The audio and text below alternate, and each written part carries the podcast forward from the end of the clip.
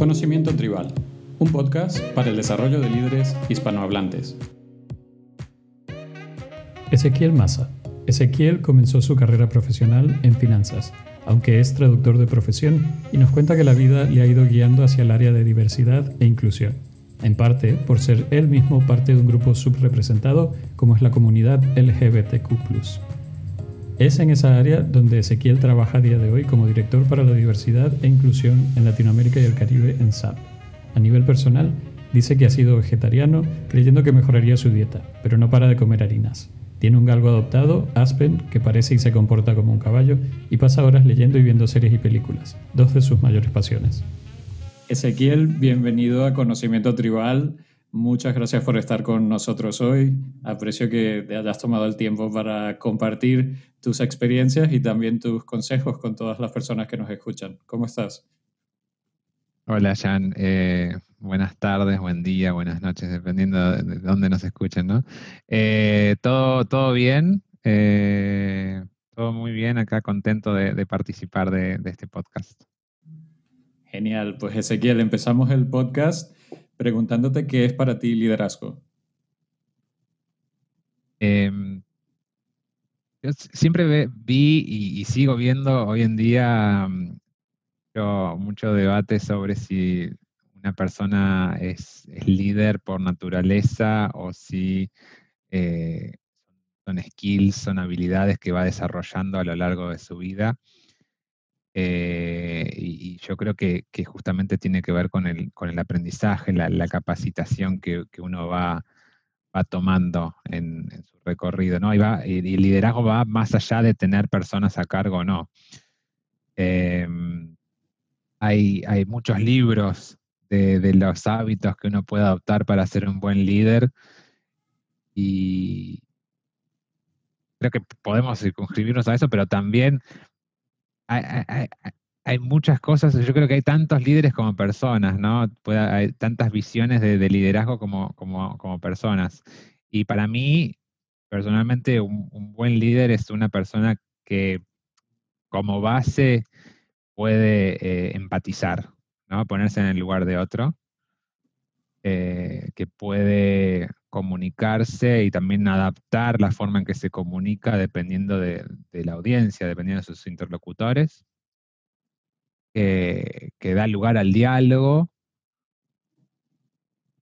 que, valora, escucha, respeta las perspectivas de todos, incluso cuando son contrarias a la propia, y también algo fundamental para mí es, es, una persona que no tiene miedo de compartir todo lo que sabe.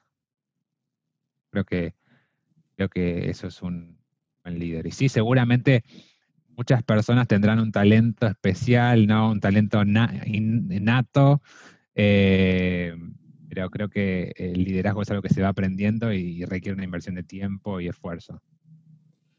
Sí, creo que has mencionado muchas variables que realmente forman un líder entre todas ellas, ¿no? Tú hablas de buen líder en una conversación que tuvimos con Bettina Dorati, ella hacía la distinción entre un buen líder y un líder bueno, que también no es lo mismo, ¿no? A veces esa misma empatía que tú mencionas nos puede llevar a ser líderes buenos, pero no necesariamente buenos líderes.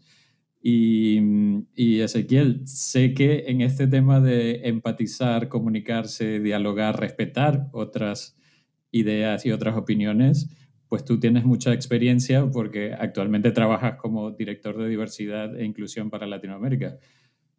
¿Cómo tú defines estos conceptos y por qué son importantes para una empresa la diversidad y la inclusión?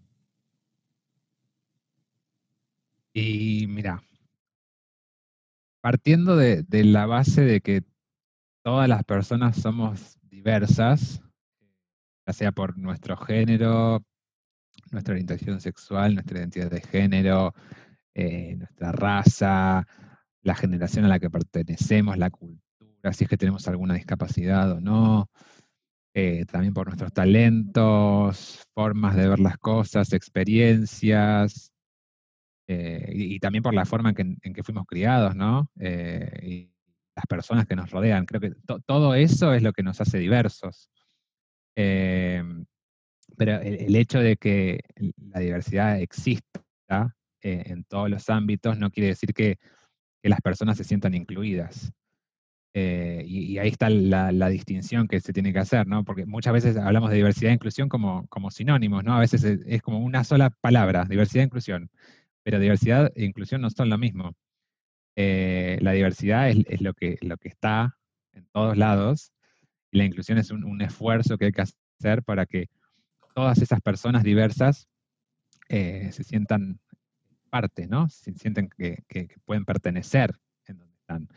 Em, hay, hay, muchas poblaciones que no tienen la misma visibilidad que otras, que quizá su perspectiva o, su voz eh, que, no vale, a veces ignoradas o violentadas incluso.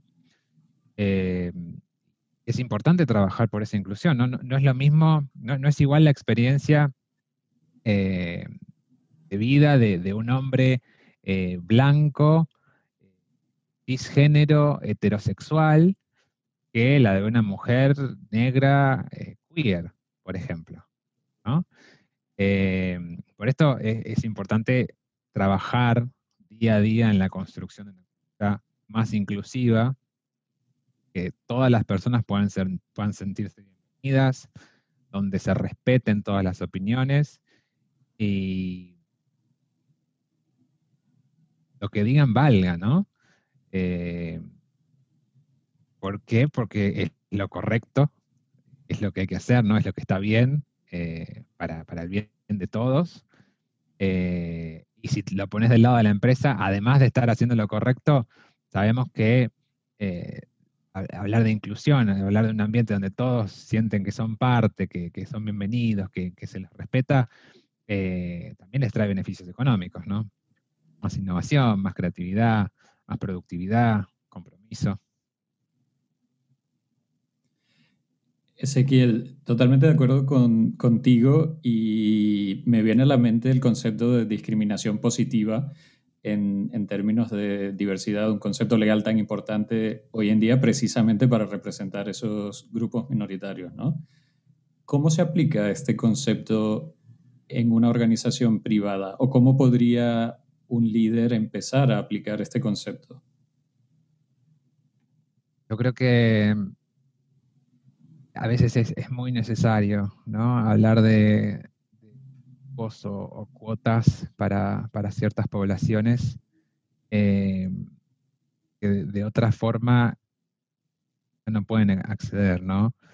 Eh, es muy común hablar del techo de cristal para las mujeres, de, la falta de, oportunidades eh, de, ascenso en sus carreras. Pero, pero si lo extendemos más allá, hay muchísimas más poblaciones que también están invisibilizadas y que ni siquiera tienen un lugar en una organización. Em, entonces, hablar de, cuotas para personas con discapacidad, de cuotas para eh, personas que personas transgénero, por ejemplo, creo que, son muy necesarias y seguramente esto es, algo muy controvertido hablar de, cuotas, ¿no? Eh, pero me parece que al menos en, el estadio en el que estamos como sociedad, eh, este tipo de medidas son necesarias para que en un futuro no, haya necesidad de, estar hablando de diversidad e inclusión y que todas las personas seamos aceptadas tal cual somos. Pero para llegar a eso hay que tener acciones concretas. Sí, correcto. Y, opino igual que tú. Creo que es una necesidad a día de hoy, pero que no debería serlo en un futuro, precisamente cuando se logre esa, igualdad, no solo de género, como mencionas tú, muchas, eh, muchos equipos pues están 50-50 hombres y mujeres, pero cuando analizas el equipo a profundidad, pues todos vienen de la misma universidad, todos son de clase media, todos del mismo país o incluso de la misma región. Entonces, también cuando entramos en el concepto de diversidad, la diversidad cultural eh, es súper importante, ¿no? Sobre todo para lo que tú mencionabas antes, el tema de innovación. Sí, si puedo agregar, es que es muy interesante esto que decís, porque justamente eh, el otro día estaba leyendo que las organizaciones suelen culpar a, su pipeline de candidatos, ¿no? Es que, ah, bueno, pero esto es, esto es lo que tengo, estas son las personas que se postulan, pero ¿por qué son esas las personas que se postulan? ¿A, qué tipo de público estás tratando de llegar? ¿A qué universidad se está yendo a, no sé, montar una feria de empleos? Y siempre llegamos a las mismas personas, obviamente los perfiles que recibimos van a ser los mismos.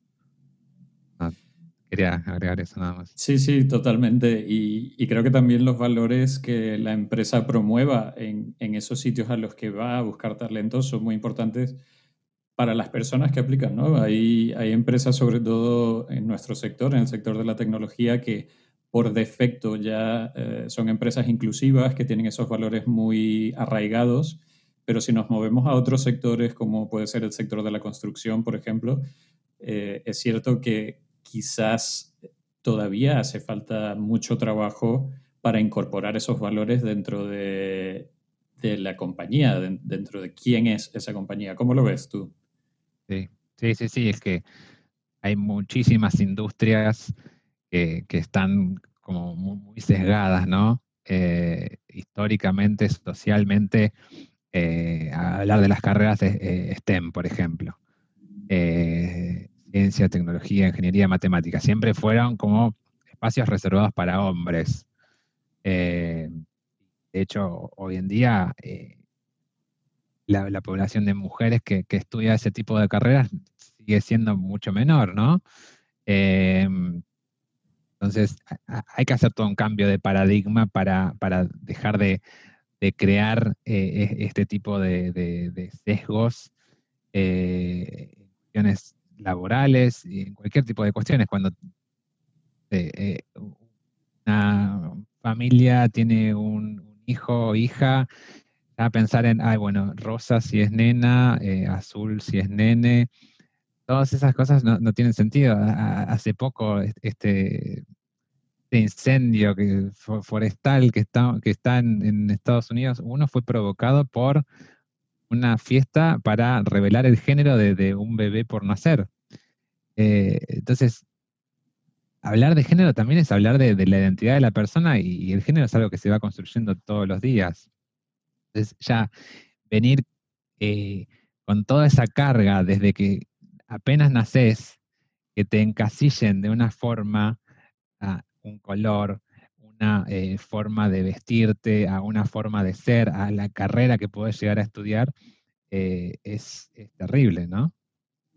Sí, el, constructo social definitivamente forma parte en, el desarrollo de la persona y muchas veces también en, la capacidad de empatía que tenga esa persona con gente de fuera de, su entorno, de su zona de confort. Ezequiel, em, quiero tocar el tema de inclusión, pero antes de, movernos al tema de inclusión, ¿qué tips les podrías dar a, líderes para generar un equipo o un entorno más diverso? Em, a ver, yo creo que primero y principal deberían eh, preguntarse a, quiénes, forman parte de su equipo, ¿no? Eh, es muy común para, para, todas las personas eh, e, empatizar o conectar más con eh, alguien que es muy similar a uno, ¿no? Entonces ahí, ahí se, pierden muchas oportunidades de, diversidad, de, innovación, de distintas formas de, ver las cosas, de distintas formas de solucionar problemas. Entonces creo que el punto de partida es mirar a quién tengo a mi alrededor, quién forma parte de mi equipo. Eh, tengo grupos representados, tengo personas que no se, son las que no me reflejo, eh, tengo mujeres, eh, tipo, hablando yo desde el punto de vista de yo como, como hombre, ¿no? me parece eso la, la base tal. Después también entender que diversidad e inclusión sí eh, eh, es, algo que, requiere una estrategia, requiere un plan de acción que tiene que estar alineado con la estrategia de negocio, pero también no, siempre implica desarrollar un programa mega extenso o súper eh, completo. A veces diversidad e inclusión es simplemente esto que te digo, ¿no? Ver a quién estoy contratando, a quién estoy promoviendo, a quién estoy desarrollando. Eh, es también eh, asegurarme de, que esté escuchando todas las voces del equipo. Es, por ejemplo, no sé si, si tenemos redes de trabajo, redes de, empleados, los, famosos resource groups, como se les dice en inglés, eh, darles algún tipo de apoyo, ¿no? Eh, visibilizar ese, ese apoyo a, los empleados, las identidades eh, seguramente estén más subrepresentadas, porque es parte de, asegurarnos de que sientan que la cultura donde están, que el equipo donde están los va a recibir y va a apoyar. Creo que hay que partir por ahí, ¿no? Y eso es algo que podemos hacer todos, es cambiar capaz una actitud en el día, no, no, requiere mucho esfuerzo. Sí, yo diría, una vez que analizas que para mí también es básico tu, equipo, tu entorno, eh, como bien dices, generar esas acciones rápidas, no, necesariamente esperar un año a, empezar a tomar acciones al respecto. Y yo siempre intento definir tres áreas. ¿Qué está dentro de mi control? ¿Qué está en mi zona de influencia? Y qué está fuera de mi control y de mi zona de influencia. Y realmente no hay para mí que enfocarse mucho en lo que está fuera de nuestra zona de control e influencia, sino más bien hacer cosas que estén dentro de nuestra zona de control o influencia, porque son las que realmente van a tener un impacto probablemente mucho más rápido también eh, dentro del, área que estemos tocando, en este caso de diversidad e inclusión. Ezequiel, hablabas de redes de empleados voluntarios. Cuéntanos un poco más qué es eso para las personas que no están muy familiarizadas con el término. Sí, sí eh, las redes de empleados eh, básicamente son, grupos de voluntarios que eh, sienten algún interés o alguna afinidad por una causa y se organizan como equipo. Eh, cada, cada una de estas personas tiene su rol en la empresa haciendo quién sabe qué, pero tienen esta, esta, necesidad de trabajar por algo más. entonces, se organizan estas redes que por lo general, eh, o al menos lo que, lo que tenemos en, en, SAP, trabajan temas de género, eh, de equidad de género, em, en la comunidad LGBTIQ, em, interculturalidad, inclusión de personas con discapacidad, eh, raciales o étnicas. Entonces, son, grupos que eh, se van construyendo y van proponiendo eh, una agenda eh, para generar más conciencia sobre cada uno de estos temas para el resto de los empleados, para así contribuir a, una cultura más inclusiva, ¿no? Y, son una parte, una pata fundamental de diversidad e inclusión, ¿no? son los que, los que nos permiten tener actividades, eventos, talleres, eh, día a día para, crear esta, cultura ¿no? y, este, generar este cambio. Sí, y tocó un, nuevo término que es el liderazgo inclusivo y creo que precisamente los líderes inclusivos tienen que fomentar este tipo de, iniciativas, no solo porque, como comentábamos antes, em, generan pues mayor innovación, mejores resultados para la compañía, sino porque también creo que eh, tocan esa parte sentimental de las personas eh, que les ayuda a sentirse parte de, la compañía y, de un propósito mayor dentro de la compañía. ¿no? ¿Tú has observado esto dentro de, SAP? Con respecto al liderazgo, decís, ¿hubo algún cambio de actitud? O... Mira, yo em, creo que en estos últimos años eh, en SAP hubo, muchos cambios eh, para bien, ¿no? A, medida que, seguimos creciendo y que vamos aprendiendo más, eh, eh, notamos muchos, muchos guiños hacia, hacia la importancia de la diversidad e inclusión y que vienen desde, desde, arriba, desde, lo más alto del directorio, pero que también surgen desde los propios empleados, ¿no? Como, como decía, ¿no? me, me, encanta esa sinergia de las iniciativas que salen de abajo hacia arriba con el impulso de los empleados eh, que, tienen esta afinidad o, trabajan por, una causa eh, y que va alineado después con el mensaje que viene de arriba hacia abajo, ¿no? O sea, nuestras voces llegan y, se hacen oír y el mensaje se amplifica muchísimo. Y me, parece algo, algo destacable de, SAP. Sea, por ejemplo, eh, que eh, nuestro CEO hable eh, sobre el, mes del orgullo LGBT. ¿no? creo que eso tiene un impacto súper importante para, los empleados que hacen parte de esa comunidad, porque se sienten, se sienten ¿no? La identidad queda visibilizada por la persona con el mayor cargo en, la compañía. Entonces ese tipo de mensajes sí son fundamentales para, por un lado, seguir construyendo una cultura inclusiva para que todos los empleados eh, pertenezcan, ¿no? ¿Y qué, tal Latinoamérica, Ezequiel? Porque tú trabajas en Argentina. ¿Hemos mejorado a nivel de liderazgo inclusivo en Latinoamérica o no? Sí, sí, sí, sí, yo, yo diría que sí. Em, obviamente es trabajo en proceso, ¿no? Es, algo constante de todos los días.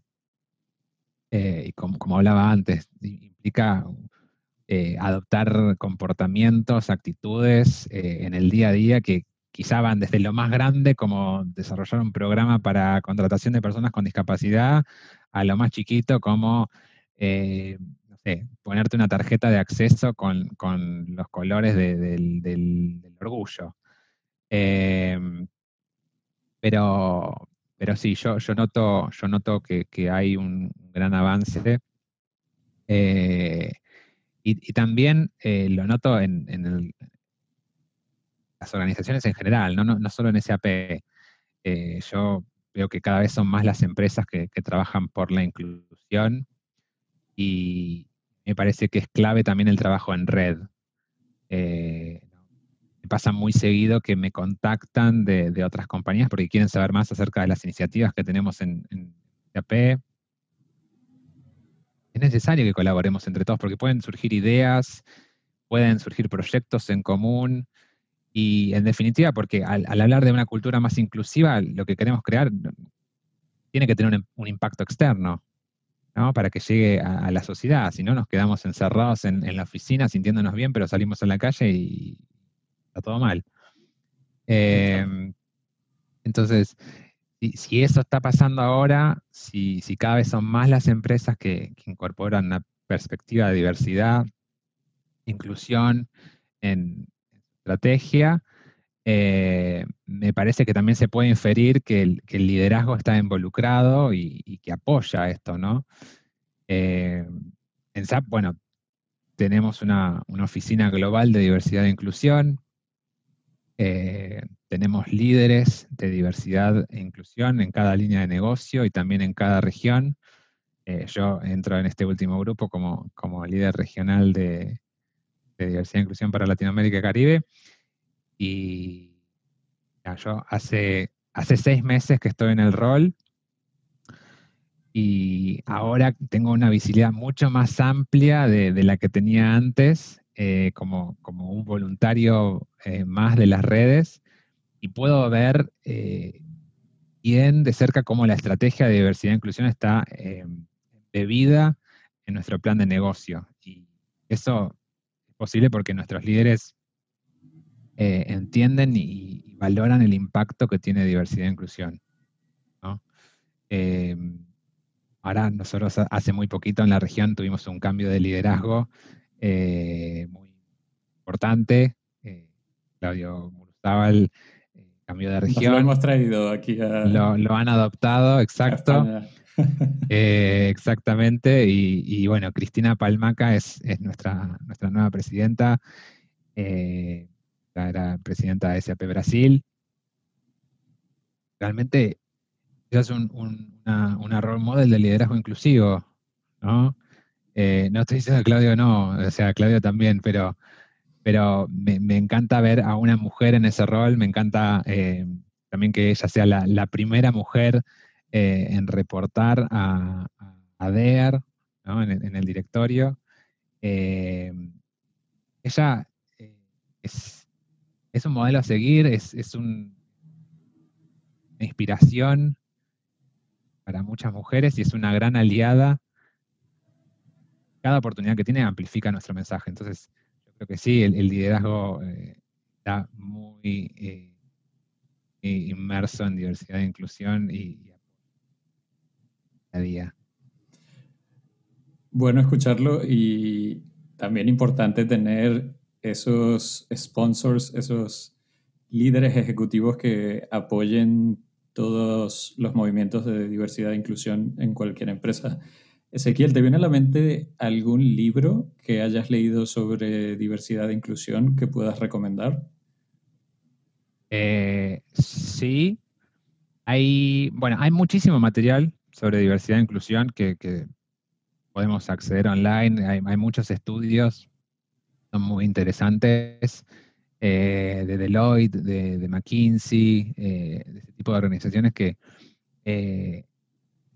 es muy, muy, interesante leer porque también cuentan de, todos los beneficios que trae eh, diversidad e inclusión a una compañía. Eh, que quizá cuentan, cuentan, un poco más acerca del caso de negocio detrás de diversidad e inclusión. Em, libros, em, yo, a, mí hay uno que me gustó mucho, eh, que es de Jennifer Brown, que se llama em, Inclusion Em, inclusion, para que lo busco.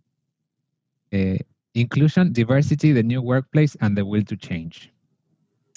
Eh, me, pareció algo muy, muy útil porque sentía que a medida que lo iba leyendo, eh, era como que estaba escrito para mí.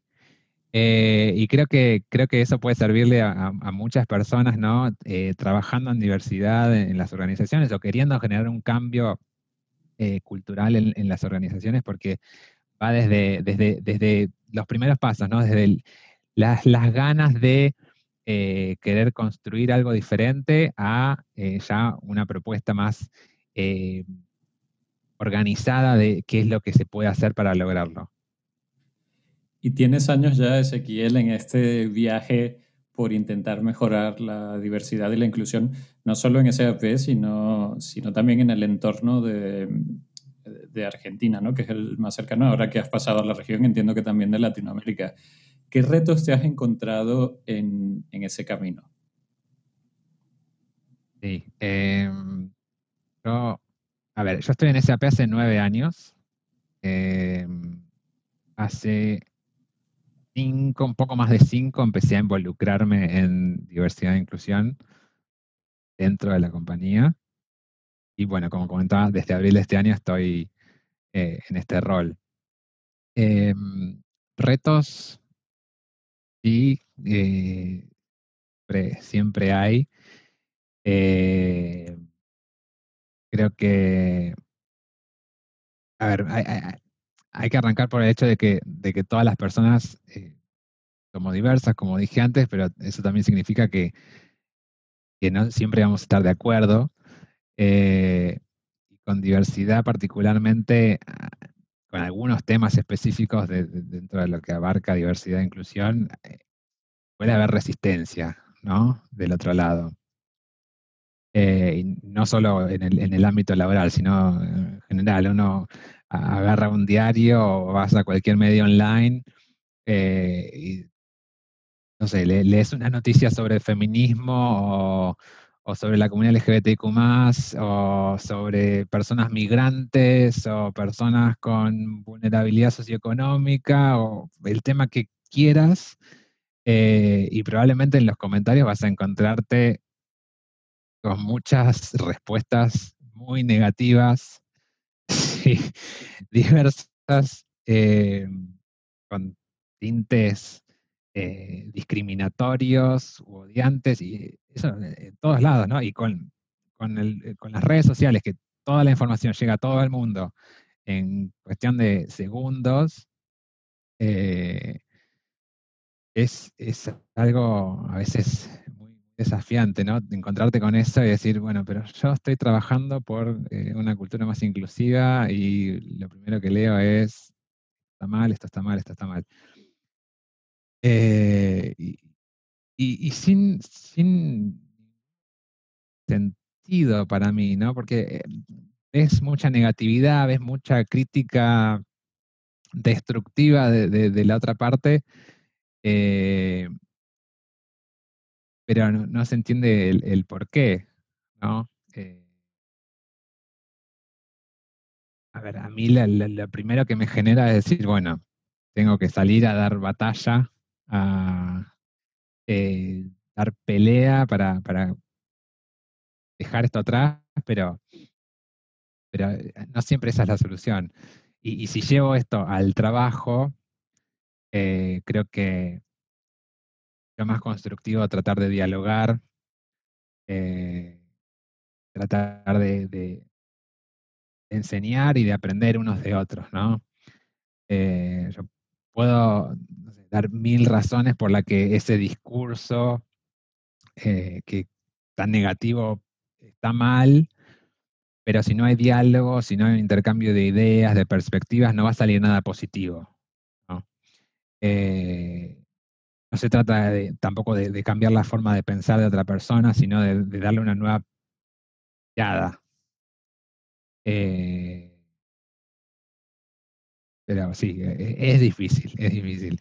Y bueno, más allá de eso, en, SAP, eh, como creo debe pasar en, muchas organizaciones, tenemos una política global antidiscriminatoria, o sea que cualquier tipo de discurso mensaje que se dé eh, dentro de la compañía con empleados o partners o clientes que, la incumpla va a ser investigado y penalizado según la situación lo merite, ¿no? Y muchas veces yo creo que otros gerentes eh, ven todos estos temas como parte de, de unos requerimientos por parte del Departamento de Recursos Humanos que hay que cumplir legalmente, ¿no? ¿Cómo se le puede dar la vuelta a ese discurso para que también entiendan que a nivel de negocio y de productividad y de resultados, la diversidad y la inclusión realmente eh, son positivos? Sí. Mm, bueno, acá, acá volvemos a lo, que, a lo que decíamos antes. ¿No? Por un lado es lo que está bien, incorporar una perspectiva de diversidad e inclusión en, la estrategia, y por otro trae eh, resultados económicos. Em, hay, varios estudios que, lo demuestran. Entonces yo creo que em, si, del otro lado, si nuestro interlocutor quizá no, no, no entiende eh, el porqué de la inclusión, eh, el otro camino a seguir es, bueno, el caso de negocio es este. Entonces, vos te vas a ver beneficiado así, así, así. Eh, hay, algunas cifras que, para mí son súper impactantes que eh, hablan del liderazgo inclusivo, ¿no? Si un líder es más inclusivo, si, genera un, buen ambiente laboral en su equipo, el, el, rendimiento de ese equipo va a mejorar en un 17%, va a haber una mejora en la toma de decisiones de un 20%, también la colaboración entre las personas va a aumentar en un 29%. Eso según un estudio de Deloitte de, 2018. Eh, y, cifras así tenés un montón que, demuestran el por qué eh, es importante incorporar diversidad e inclusión en la estrategia. Y, números súper altos que quizás para esa misma persona lograrlos de, cualquier otra forma, sea vendiendo más o, trabajando más horas o, lo que sea, le va a resultar mucho más difícil que simplemente cambiando a una estrategia más diversa y más inclusiva, ¿no? Exactamente, sí, sí. Eh, por ejemplo, bueno, yo, yo antes de, estar en este rol, yo trabajaba, eh, bueno, yo, yo, era líder de, una de las redes de empleados de Pride, eh, y un número que a mí me había llamado mucho la atención era la productividad que, que, una persona pierde y tiene que, estar ocultando todo el tiempo parte de quién es. ¿no? o sea, era un estudio enfocado a la comunidad LGBT, si es que no se sentían cómodos eh, hablando sobre su orientación sexual, identidad de género, perdían un 20% de productividad. Eh, lo que es una locura, ¿no? Simplemente por el hecho de tener que pensar qué puedo decir, qué no puedo decir, eh, a dónde puedo ir, si me preguntan algo, qué voy a contestar, o qué hice el fin de semana, tengo que inventar una versión. O sea, toda esa, esa pérdida de tiempo eh, que, una persona tiene, por la que tiene que pasar, por el temor del qué dirán, o el temor de si digo algo, o me van a echar, o no me van a dar un ascenso, o, lo que sea, es, eh, impacta directamente en los resultados y en, en, la devolución, el retorno de la inversión de persona y del equipo.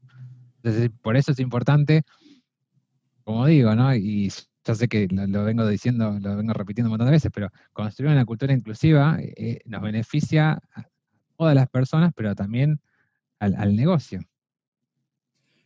Bueno, creo que ya hemos expuesto el caso tanto a nivel humano como económico de, por qué vale la pena eh, entrar en estos conceptos, promover estos conceptos de, diversidad e inclusión. ¿Cuáles son algunos dentro de estos dos ámbitos, de los conceptos claves que un líder tiene que tener claros para empezar a mejorar su, estrategia en diversidad e inclusión? Em, a ver, como conceptos claves, em, yo creo que puedo hacer como un resumen de, lo que vengo diciendo. Me parece que lo más importante es, empezar por el hecho de que todas las personas somos diversas. ¿no? Eh, no solo aquella que es diferente a mí, porque en todo caso yo también soy diferente a ella. Eh, esa es la base. Eh, después seguimos con lo que hablamos de que diversidad e inclusión no son sinónimos. Esto me parece que también va muy relacionado con, con el tema de sesgos, todas las personas tenemos sesgos inconscientes, eh, importa cuán inclusivos creamos que somos todos, todos tenemos sesgos inconscientes. lo importante es que reflexionemos sobre eso, el por qué están esos sesgos para poder derribarlos. Y, también con respecto a, este tema, creo que deberíamos eh, fijarnos en nuestros privilegios. Em, nosotros dos acá estamos teniendo esta conversación y tenemos muchísimos privilegios, ¿no? Hablamos idiomas, tenemos un sueldo a fin de mes, eh, trabajamos en una muy buena empresa, eh, pero no todas las personas tienen esas mismas oportunidades. Es por eso que, se busca crear una cultura más inclusiva para, los grupos que están más subrepresentados, sean por su orientación sexual, por su identidad de género, por su raza, su edad, eh, capacidad, ya por el motivo que fuere. Y eh, creo que podemos volver al principio y decir que la creación de una cultura inclusiva nos trae resultados económicos y además es lo mejor para todas estas personas, ¿no? Y desde el punto de vista de, del empleado, Ezequiel, no necesariamente del líder. Eh, tú eres una persona muy abierta respecto a, tus opiniones y a tus convicciones. ¿Qué les dirías a esas personas de grupos minoritarios que quizás no lo son tanto como tú para ayudarles a hacerse un poco más visibles dentro de su organización?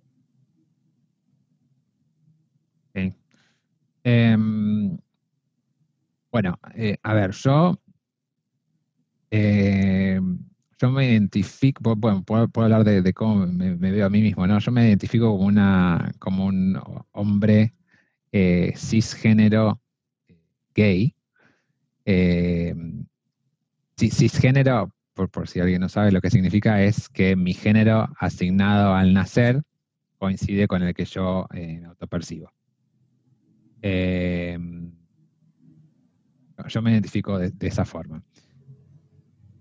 La comunidad LGBTIQ es uno de, tantos eh, grupos subrepresentados, ¿no? En las películas, en los medios, en, series de televisión y también en el trabajo. Eh, como también son las personas con discapacidad, las minorías étnicas o raciales y demás.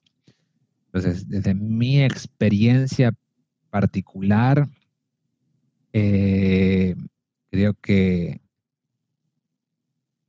creo que la clave para ser más visibles está primero en entender dónde estamos parados. Eh, ¿no? Y creo que va, va de la mano con todo lo que decíamos antes. Eh, me parece que para que una persona pueda eh, visibilizarse y hablar y hacerse escuchar, también tiene que sentir que del otro lado eh, no se le va a cerrar la puerta o, no va a tener ningún tipo de, represalia por ser quien es.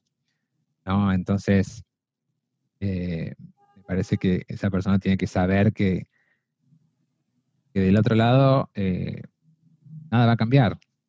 Entonces, esa cultura inclusiva me parece que es, es, clave para que cualquier persona pueda eh, darse y hablar y darse a conocer. Eh, y esto no implica tampoco, volviendo a lo que es comunidad LGBT, no implica que, los estemos invitando a que, a que salgan del closet, ni, mucho menos, pero que sepan que eh, si desearan hacerlo, eh, nada va a cambiar, ¿no? que, toda la gente los va a seguir apoyando, valorando por, ser quienes son.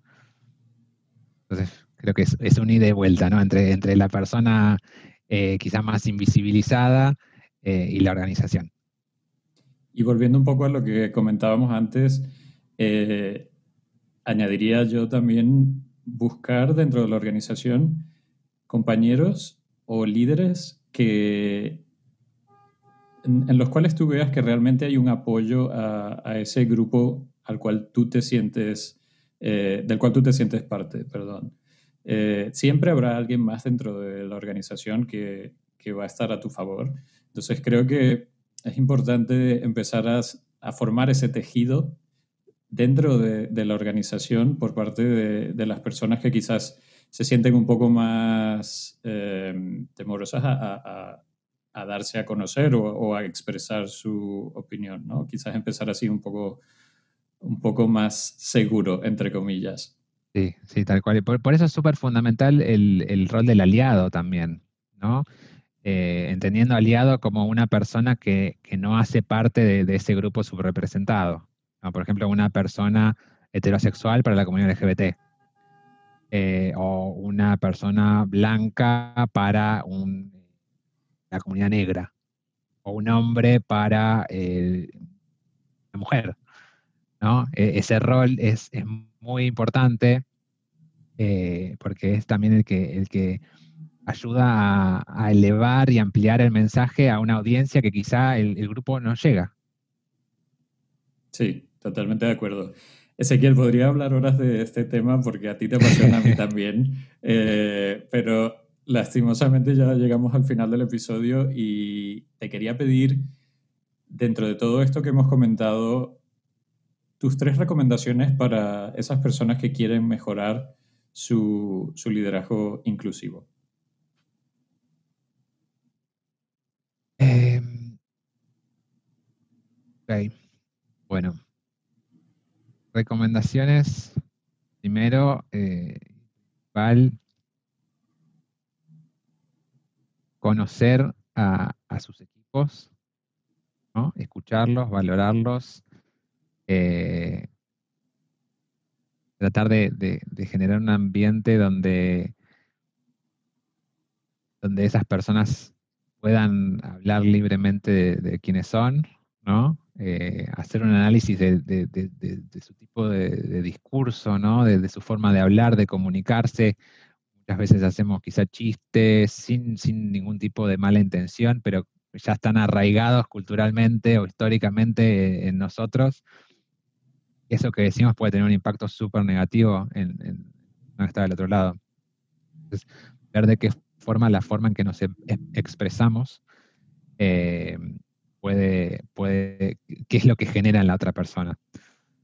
Eh, otro, eh, ver cómo, cómo vienen trabajando en, su organización, en su equipo, todo lo que, lo que veníamos diciendo antes, ¿no? Del desarrollo, de a, quién estamos buscando atraer, a quién buscamos desarrollar, promover, eh, quién queremos que se quede en nuestro equipo eh, y, si esas personas son parecidas a nosotros o no. Porque lo que nos pasa siempre es que es mucho más fácil congeniar con alguien, vamos bien, con quien sentimos que, somos semejantes. Eh, entonces hacer un análisis de todo eso porque realmente en la diversidad es donde está la innovación y seguramente cueste mucho más, ¿no? E, es un esfuerzo extra que hay que hacer, eh, pero los resultados van a ser muchísimo mejores. Ezequiel, muchísimas gracias por estar con nosotros hoy y por compartir tus experiencias y también tus recomendaciones a todas esas personas que nos escuchan. muchas gracias a vos, Jan. Y si te ha parecido útil esta entrevista, no dudes en suscribirte al canal y compartirla. Seguro que hay alguien más a quien también le puede ayudar.